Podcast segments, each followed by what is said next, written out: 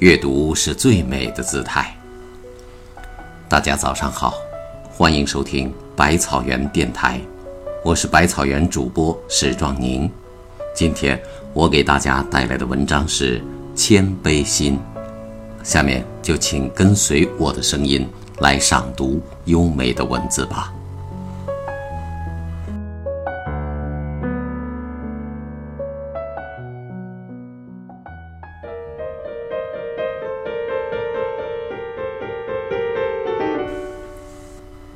谦卑比慈悲更难。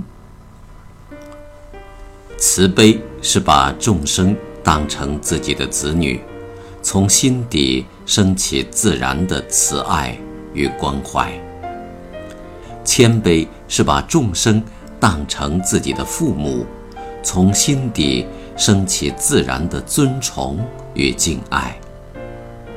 我们知道，无条件的爱子女。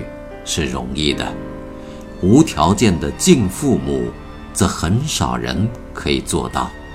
所以，谦卑比慈悲更难。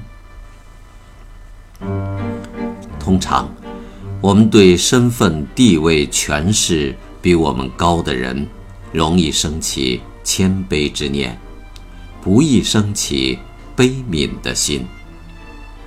反而，我们对身份、地位、权势比我们低的人，容易升起悲悯之念，不易升起谦卑的心。这是我们的我执未破，在人中有了高低。修行的人应该训练自己，对众人敬畏、位高权重的人发起悲悯。对地位卑微、生活困顿的人升起谦卑。有名利地位的人，不是也很值得同情悲悯吗？没有名利地位的人，不是也很值得感恩尊敬吗？对富贵豪强的人悲悯很难。对贫贱残弱者的谦卑更难。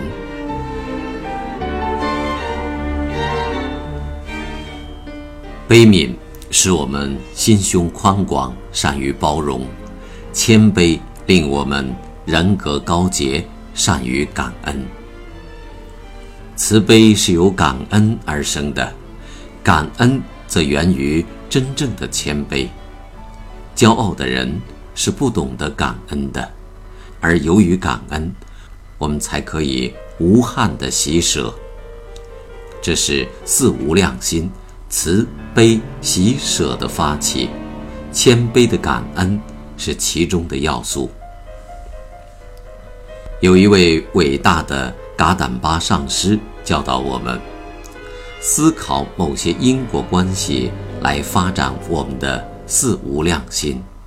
这思考的方法是：我必须成佛，是第一要务；我必须发菩提心，这是成佛的因；悲是发菩提心的因；慈是悲的因；受恩不忘是慈的因；体认众生皆我父母这个事实。是不忘恩的因，我必须体认这一点。首先，我必须念念不忘今世母亲的恩，而观想慈。然后，我必须扩大这种态度，以包括所有还活着的众生。透过这种思考，我们可以愉快地观想，不断地念。当我快乐时，愿我的功德流入他人，愿众生的福泽充满天空；当我不愉快时，愿众生的烦恼都变成我的，愿苦海干涸。我们的观想可以得到真实的谦卑，谦卑乃是感恩，感恩乃是慈悲，慈悲乃是菩提。谦卑就是谦虚，还有卑微。谦虚要如广大的天空，有蔚蓝的颜色，能容受风云日月，不会被雷电乌云遮蔽而失去其光明。卑微要如无边的大地，有翠绿的光泽，能承担雨露花树，不会被污秽垃圾尘埋而失去其生机。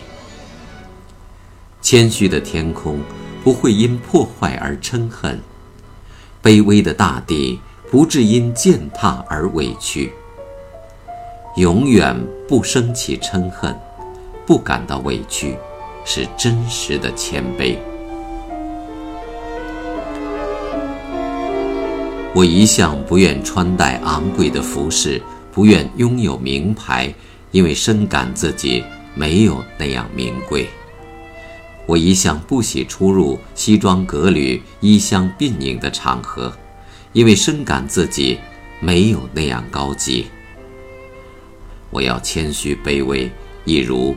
山上的一株野草，谦卑的野草，是自在的生活于大地，但野草也有高贵的自尊。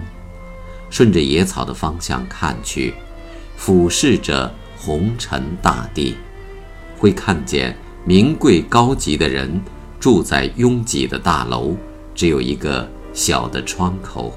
我不要人人都看见我，但我。要有自己的尊严。一株野草，一朵小花，都是没有执着的。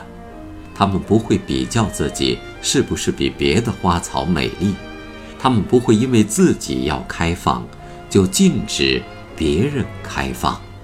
他们不取笑外面的世界，也不在意世界的嘲讽。谦卑的心是宛如野草。小花的心。宋朝的高僧佛果禅师在担任苏州太平寺住持时，他的师父五祖法眼给了他四个戒律：一，事不可使尽；事若用尽，祸一定来；二，福不可受尽；福若受尽，缘分必断。三，规矩不可行尽，若将规矩行尽，会与人麻烦。四，好话不可说尽，好话若说尽，则流于平淡。这四戒比过犹不及还深奥，它的意思是永远保持不急，不急就是谦卑的态度。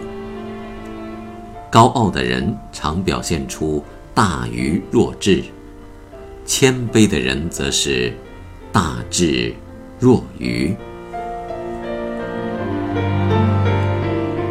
南泉普愿禅师即将圆寂的时候，首座弟子问道：“师傅百年后向什么处去？”他说：“山下做一头水谷牛去。”弟子说：“我随师傅一起去。”禅师说：“你如果想随我去，必须衔一茎草来。”在举世滔滔求净土的时代，愿做一头山下的水牛，这是真正的谦卑。释迦牟尼佛在行菩萨道时，曾在街上。对他见到的每一个众生礼拜，即使被喝骂棒打，也不停止，只因为他相信众生都是未来佛，众生都可以成佛。我们做不到那样，但至少可以在心里做到对每一位众生尊敬顶礼，做到印光大师说的：“看人人都是菩萨，只有。”我是凡夫。是的，只有我是凡夫，切记。我愿常起感恩之念。我愿长生谦卑之心。我愿我的谦卑永远向天空与大地学习。